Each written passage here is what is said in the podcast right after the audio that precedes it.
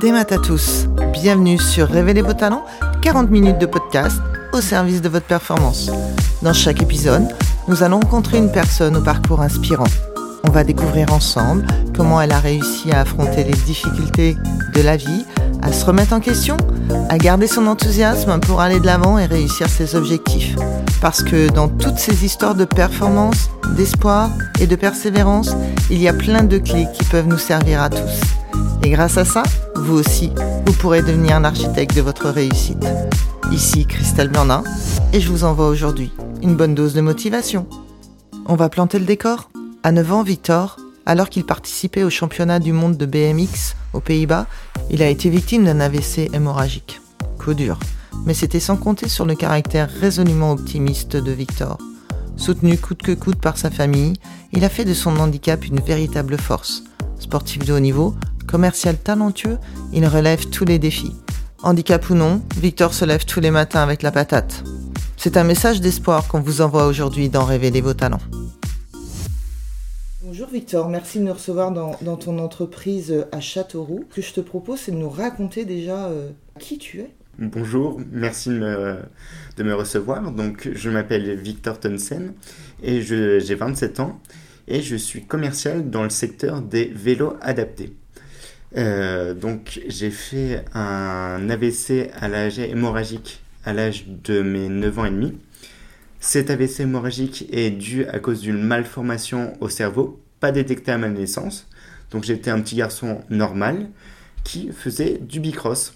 J'étais assez bon en bicross, j'étais troisième de France, j'étais neuvième d'Europe. Et quand euh, en 2004, euh, j'avais 9 ans et je m'attaquais au championnat du monde de bicross en Hollande. Et à cause du stress, de la fatigue et de la pression artérielle, mon artère a explosé, ce qui a répandu du sang dans mon cerveau. Les séquelles, euh, donc je suis tombé dans le coma. Les séquelles, c'est que j'étais hémiplégique euh, côté droit. Je ne pouvais plus parler, ni lire, ni écrire. Euh, maintenant, les séquelles résiduelles, c'est ma main droite que je ne récupérerai jamais et je boite un petit peu. Sacré parcours déjà pour démarrer un, démarrage de vie. Tu es resté euh, hospitalisé combien de temps? Je suis resté euh, hospitalisé trois mois. Trois mois? Trois mois, donc de deux mois en Hollande et après on m'a mis à Tours, au CHU de, de Tours. Tu as beaucoup de souvenirs ou c'est des choses qui ont disparu de ta mémoire par rapport à, ce que tu as vécu? Alors, euh, le souvenir qu'en Hollande, je me souviens de rien, quasiment rien. Que ce soit avant, euh, quand je pars euh, de France pour aller en Hollande ou après la Hollande, quand j'étais à l'hôpital, je me souviens très vaguement des événements. Dans ce qui t'est arrivé, ta mémoire vive et ta mémoire du passé, elle est restée ou ou tu as, des choses qui ont disparu? Alors, euh, au niveau de la mémoire, j'ai tout récupéré, sauf euh, bah, la mémoire juste après euh, mon accident, donc 2-3 semaines après. Mais sinon, heureusement, la mémoire est restée intacte. Comment, du coup, d'un petit garçon Dixit normal, avec toutes ses facultés, comment tu t'es adapté à ton handicap? Au début, je m'en rendais pas compte. Je me... Pourquoi c'est arrivé à moi et pourquoi c'est pas arrivé à quelqu'un d'autre? Heureusement, euh, ma famille était là pour euh, me soutenir. Et donc, j'ai eu cet accident le 24 euh, juillet 2004. Et je suis rentré en France mi-septembre. je suis rentré à Châteauroux à peu près en octobre. Et en novembre-décembre, j'ai directement repris euh, l'école. Même si je ne pouvais, euh, j'étais en fauteuil roulant, je ne pouvais pas parler, ni lire, ni écrire, mais dans, dans ma tête, reprendre l'école, c'était euh, un élément très important pour avoir un rythme normal. Et tout au long de ma scolarité, j'ai eu un rythme normal. Tu as été jusqu'à quel niveau d'études? Alors, euh, j'ai eu mon bac euh, STMG, un bac technique. Ensuite, j'ai fait un BTS en alternance NRC, négociation en relations clientes. Et euh, j'ai fait une licence RDC, responsable de développement commercial, pour développer la marque Moxo. C'était déjà ton envie de continuer ce parcours d'études ou c'est le handicap qui t'a donné envie d'aller encore plus loin? Et qui t'a challengé C'est moi je suis un homme de challenge. Je veux euh, constamment être meilleur que les autres. Tout c'est dû à cause de mon éducation. Mon père me motive dans la vie professionnelle comme dans la vie sportive. Et mon handicap, c'est un, handicap iceberg, c'est-à-dire qu'on voit un petit peu de mon handicap, mais le plus gros est, euh, est caché. Les, euh, les séquelles, c'est que j'ai de l'aphasie. J'ai la phrase dans ma tête, mais je n'arrive pas à la sortir, surtout en période de stress. Et euh, j'ai de la spasticité, c'est-à-dire je tremble beaucoup de la jambe droite et de la main droite. C'est pas pour ça que euh, ça a stoppé mes études. Et donc je navigue à vue. On a essayé de... Euh, j'ai passé mon bac, j'ai réussi. Ensuite, euh, bac plus 2, j'ai essayé, j'ai réussi. Licence, j'ai essayé, j'ai réussi. Et c'est une fierté pour moi, c'est me mesurer au valide. Je me sens valide. Bah, tu es valide en fait. Mais dans ma tête, je suis valide. Dans ta tête, tu es valide. Je, j'arrive à tout faire à part couper ma viande. J'ai des roulettes à pizza pour couper ma viande. Et euh, les, euh, mes chaussures, bah, j'ai des bottines. Comme ça, il n'y a pas de lacets à faire. C'est ça. C'est astucieux. Je reviens sur le stress. Oui.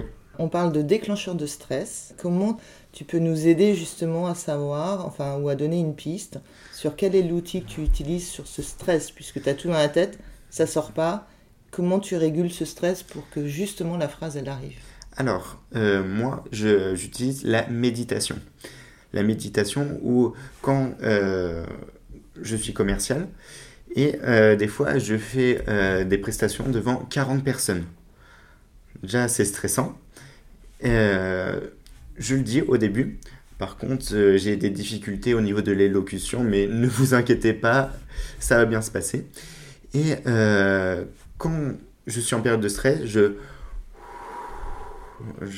mon rythme cardiaque ralentit et après ça va mieux. C'est vraiment la méditation et euh, la préparation surtout. La préparation où donc j'étais hémiplégique côté droit, même au niveau du visage. Et de à chaque rendez-vous, avant chaque rendez-vous, me, euh, me ma bouche, ça m'aide pour, euh, pour éviter ce stress. Comment tu as trouvé ces outils? On te les a donnés ou euh, tu les as, as travaillé avec un kiné, avec un préparateur mental, un coach, ou c'est juste des astuces que toi tu as trouvées? En, fonction de ton handicap Alors, c'est moi qui ai trouvé ces astuces pour pallier à mon handicap. Je navigue, euh, je navigue un peu à vue. Je m'adapte à mon handicap. Et euh, même mon handicap devient une force, tant professionnellement comme sportivement. Euh, je pratique maintenant le cyclisme sur piste handisport et valide. Et en valide, j'arrive à battre des valides et c'est une source de motivation de toujours challenger et de battre les autres valides, ça c'est une source de motivation en plus.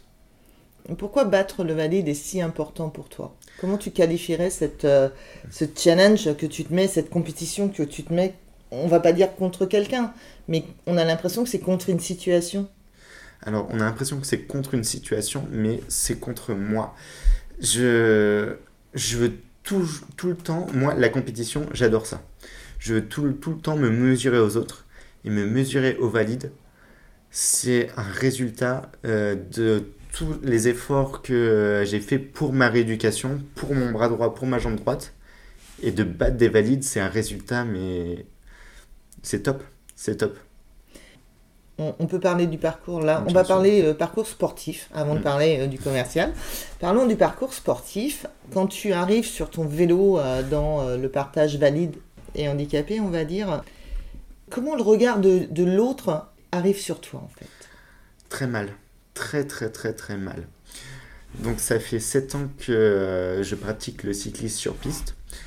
J'ai essayé avant de faire euh, du bicross, mais à chaque bosse, ça fait des secousses et ma main droite lâchée. Donc on a réfléchi avec mon père à euh, trouver, parce que j'ai un petit vélo dans la tête, trouver euh, une discipline où il n'y a pas de frein, il n'y a pas de dérailleur et c'est très sécurisant. Le cyclisme sur piste était la clé. Donc il y a sept ans, pour la première fois, j'ai été au vélodrome d'Issoudun. Et là, tout le monde me regardait parce que pour mettre ma main sur le guidon, je tremble un peu de la jambe droite. Et c'est pas méchant, mais ils n'avaient pas l'habitude de, voir quelqu'un qui est en situation de handicap faire du sport. Et au fur et à mesure, eh ben, je me suis fait accepter et même la première course que j'ai faite, ben, c'était euh, sur le vélodrome des Soudins et euh, tous euh, mes participants se mettaient à la balustrade en haut de la piste. Et moi, à cause de mon handicap, je ne peux pas me tenir sur la balustrade. Donc je me mettais au pied de la piste et mon père me tenait. Et donc la course s'est passée, j'ai fini dernier, mais... La deuxième course, eh ben, j'étais au pied de la piste, mais il y en avait cinq derrière moi. Et ça, c'est une récompense. Ça, c'est l'acceptation des handisports pour les valides. C'est c'est top. Tu es le seul coureur dans cette, euh, de, cet handicap sur, euh, sur la région? Sur la région, oui. Je suis euh, le seul. Et malheureusement. Et le... j'aimerais eh ben, qu'il y ait plus que le, cyclisme sur piste ou sur route se développe avec des initiations, avec... Comment tu fais pour t'entraîner, Victor? Est-ce que tu as des, des plages horaires? C'est quoi ton rythme d'entraînement? Et euh, parce que tu nous expliques que ton papa te tient, en fait, au départ, donc ça, ça n'a pas, ça pas mm. changé. Mm. Il faut que quelqu'un te tienne. Euh, en termes d'entraînement, comment tu t'organises du coup? Alors, je m'organise comme les valides, parce que dans ma tête, je suis valide. Euh, donc, je fais deux sorties route aussi, je fais de la route. où j'ai un vélo adapté, c'est-à-dire avec un guidon plat, un guidon de VTT. J'accroche ma main droite et changement de vitesse, changement de plateau, frein avant, frein arrière, tout avec ma main gauche. Et pour boire, euh, comme je ne peux pas lâcher ma main gauche très longtemps, j'ai un camelback. Je fais deux sorties route euh, de 60 km euh, par semaine et une sortie au vélodrome d'Issoudun, une sortie piste je m'entraîne avec les valides, avec les minimes cadets, et euh, j'arrive à battre les minimes cadets, et c'est une, c'est top. C'est top. On, parle de s'associer à la difficulté, on parle de la remise en question. À quel moment dans ton parcours tu as eu euh, des remises en question, soit professionnelles, soit par rapport au sport la, chose où tu as été euh, vraiment dans le dur, on va dire, pour, euh, pour te dire est-ce que j'y vais encore ou est-ce que j'y vais pas? Est-ce que euh, c'est bien? Est-ce que c'est mal? Alors oui, j'ai eu une grosse remise en question.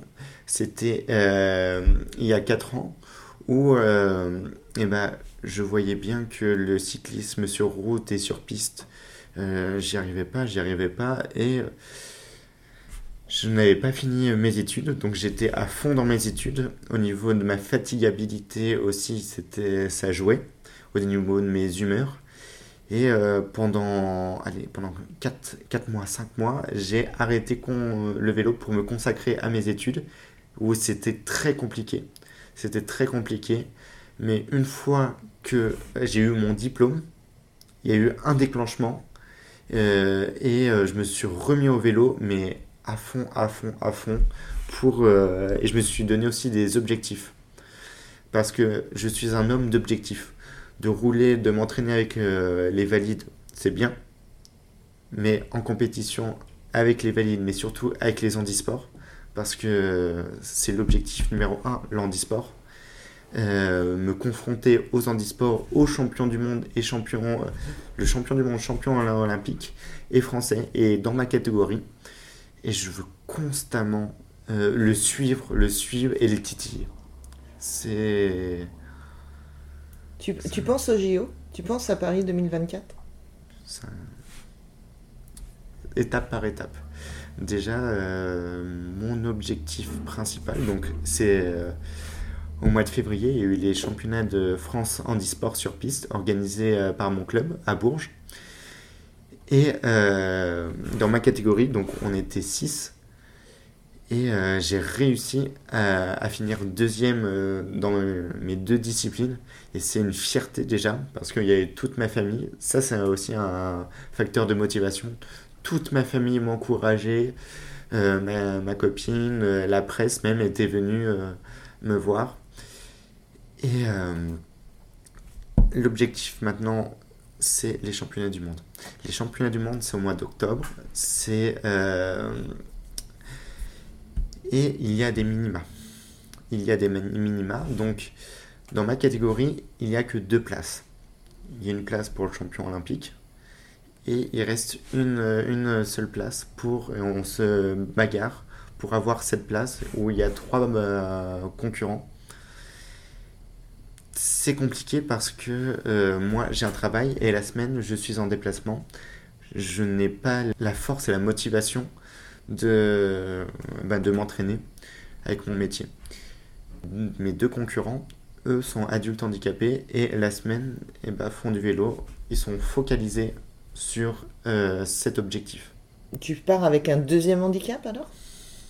Donc ça nous donne deux fois plus de compétition, deux fois plus de, de challenge? C'est que je peux, je peux pas tout faire.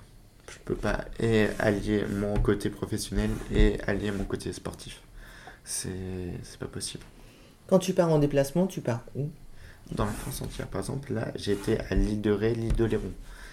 Et pendant trois jours, j'étais au restaurant. Euh, j'ai pas emmené mon vélo parce que j'étais trop fatigué.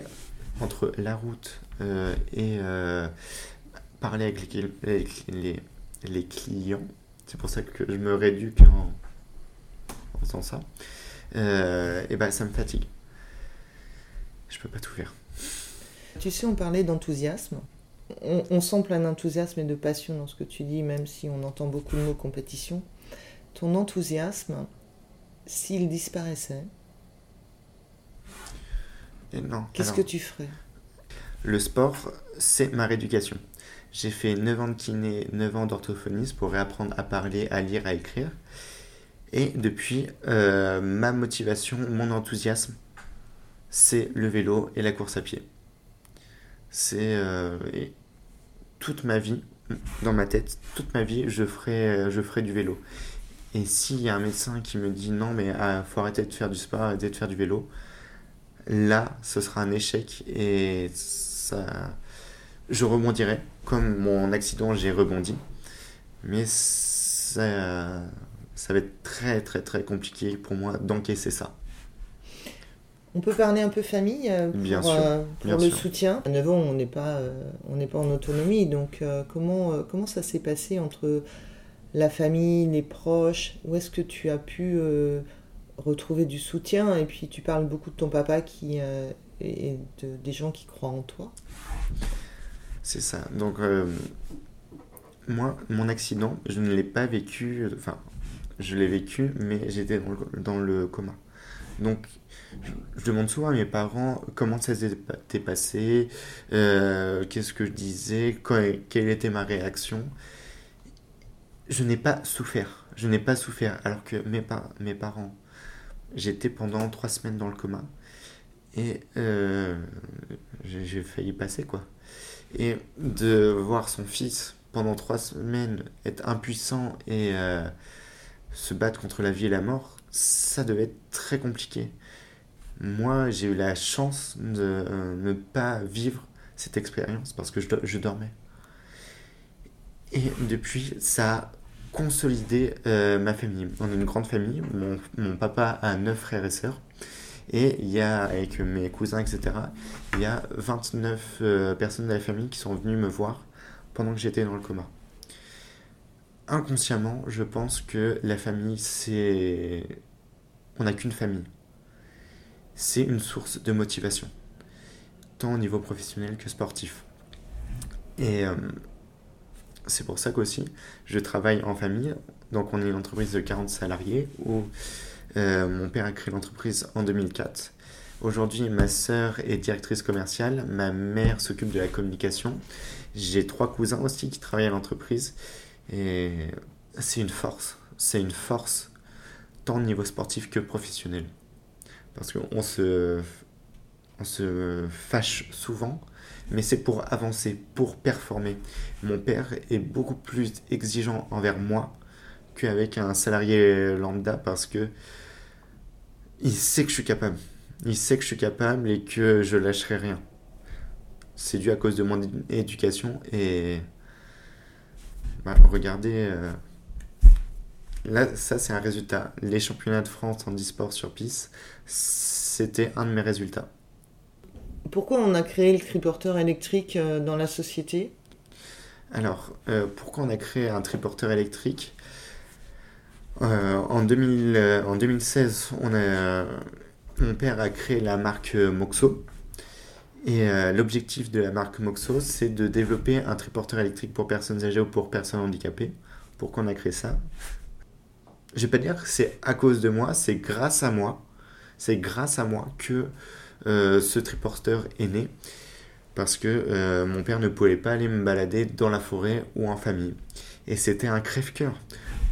Euh, mon père, euh, juste après mon accident, a essayé de bidouiller un tandem avec euh, moi à l'arrière qui essayait de pédaler, mais ça ne marchait pas. Et je pouvais pas aller me balader avec mes copains, avec la famille. C'est pour ça qu'on a créé ce, modèle. À chaque rendez-vous, j'apporte mon témoignage et c'est un projet qui me tient à cœur. Et le plus beau cadeau que je puisse faire à mon père, c'est que Moxo, ça marche et je suis en train de le gagner mon combat. Donc ça veut dire que tu parcours toute la France. Tu veux vendre plutôt à qui? Alors, il y a deux types de distribution. Soit c'est euh, des loueurs de vélos qui veulent se démarquer de la concurrence en proposant une autre cible.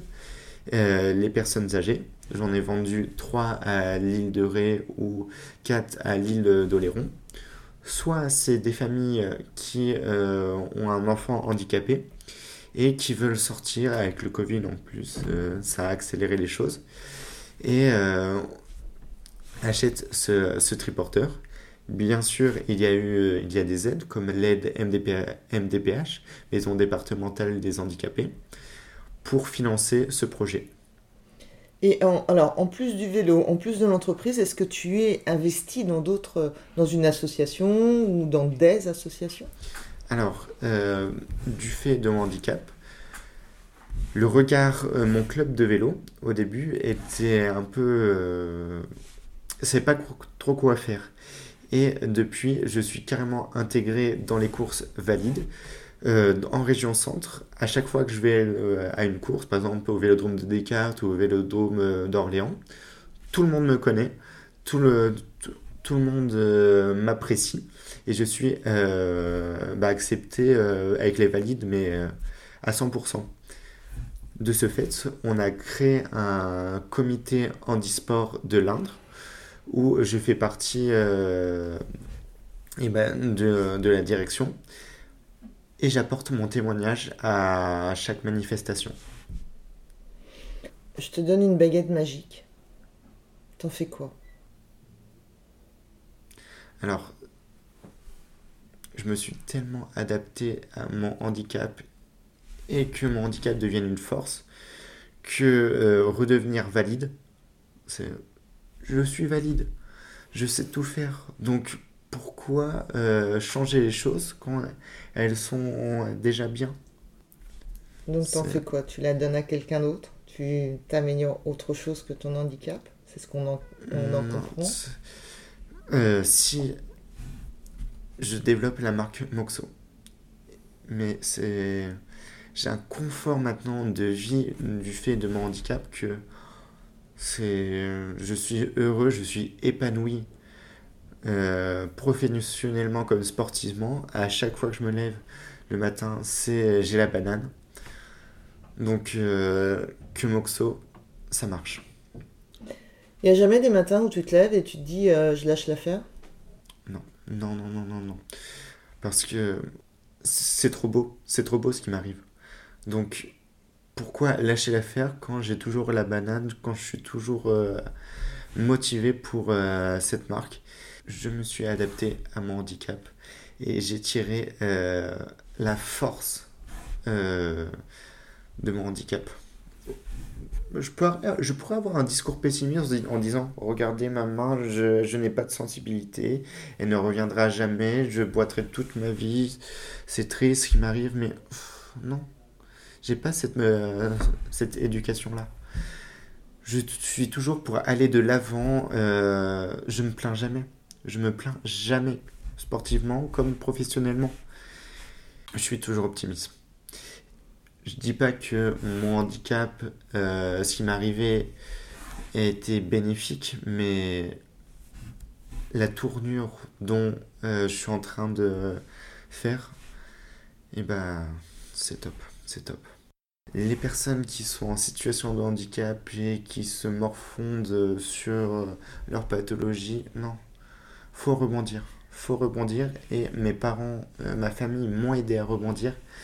Et maintenant, j'aimerais aider ces personnes qui, euh, qui ont une pathologie eh ben, de, d'essayer. D'essayer. Il y a tellement de sports adaptés pour chaque pathologie que faut tenter. Si tu avais une phrase en leitmotiv, c'est quoi? Ne rien lâcher. Ne rien lâcher. L'échec n'est pas une erreur, mais un apprentissage pour pour, pour, pour, là j'ai, pour, euh, pour mieux réussir. Si j'avais le choix entre tout lâcher pour euh, mon sport ou tout lâcher pour euh, la marque Moxo, et eh ben, j'ai déjà fait mon choix. C'est, malheureusement, l'handisport est tellement peu médiatisé que le champion du monde pour a une prime de 500 euros pour son titre de champion du monde. 500 euros. Est-ce que tu connais la prime des valides? La prime des valides, euh, Julien Alaphilippe, je crois qu'il a eu 50 euh, 000 euros, euh, un peu plus quoi. Mhm. Alors que le champion du monde en e-sport, 500 euros. Et comme dans tous les sports, valide ou invalide? Il y a vraiment des grosses différences salariales, des primes. Et euh, de sexe aussi. Et de sexe. Et euh, effectivement, il faut, euh, il faut travailler sur l'inclusion, il faut travailler sur le sport au féminin, il faut travailler sur le handisport. Et je pense qu'on a cette chance sur Paris 2024 d'avoir cette opportunité d'être pour une fois mixé, valide et, et handi. Et, et, là, ça va être chouette en fait. C'est déjà une belle avancée, je pense. Merci Victor c'était vraiment un réel plaisir de, ce témoignage. De faire l'exercice Ouais, j'ai adoré. C'est vraiment top. Merci beaucoup. Merci à Victor pour ce boost d'énergie. Qui sait, peut-être qu'on le retrouvera sur les écrans en 2024 pour les JO de Paris. Cet épisode vous a plu? Eh bien, bonne nouvelle On se retrouve très bientôt avec un nouvel invité. En attendant, si vous souhaitez continuer à être l'architecte de votre réussite, rejoignez la communauté K Mental et Performance sur Instagram, Facebook ou www.mentalesperformances.bzh. N'hésitez pas à nous partager votre expérience et vos retours. Merci, Kenavo.